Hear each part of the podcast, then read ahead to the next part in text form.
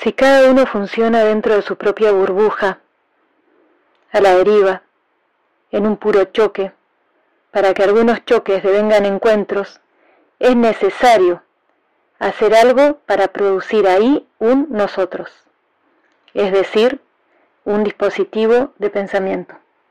María Elena Arseno.